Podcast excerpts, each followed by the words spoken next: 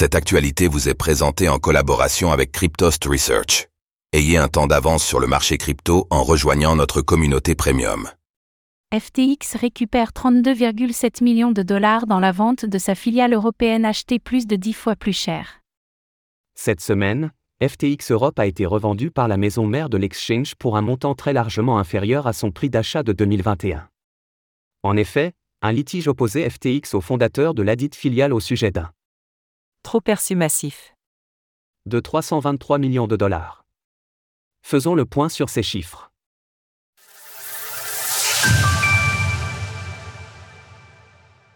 FTX Europe est cédé pour un prix largement inférieur à celui de son acquisition.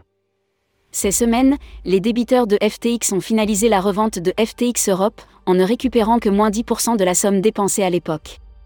En effet, en 2021, Sam Bankman-Fried, SBF, avait racheté, par l'intermédiaire d'Alamda Research, la société Digital Assets DAAG, DAG, établie à Zurich en Suisse.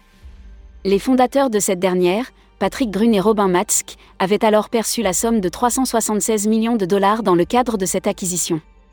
Lorsque John Ray III a pris la direction de FTX en novembre 2022 et mis en valeur aux yeux du monde l'ampleur du crime financier perpétré par SBF, il s'est avéré que, comme pour bon nombre d'autres opérations, les fonds des clients avaient servi pour cette transaction.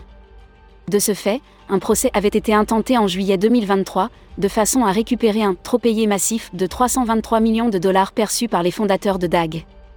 La plainte de FTX qualifiait l'entreprise de guerre plus qu'un plan d'affaires et estimait qu'elle n'était même pas encore opérationnelle au moment des faits.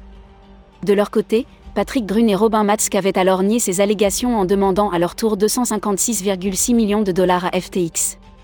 Finalement, ce litige a trouvé sa conclusion cette semaine, et les fondateurs de DAG ont convenu de verser 32,7 millions de dollars à FTX afin de racheter l'entreprise. Cette solution constitue un compromis entre les deux parties, FTX estimant que faire durer l'affaire serait coûteux et prendrait du temps. En parallèle, rappelons que la condamnation de SBF interviendra dans un mois, à savoir le 28 mars prochain. Avec cette chef d'accusation à son actif, l'intéressé risque alors de passer plusieurs dizaines d'années en prison suite à ses agissements. Source Reuters. Retrouvez toutes les actualités crypto sur le site cryptost.fr.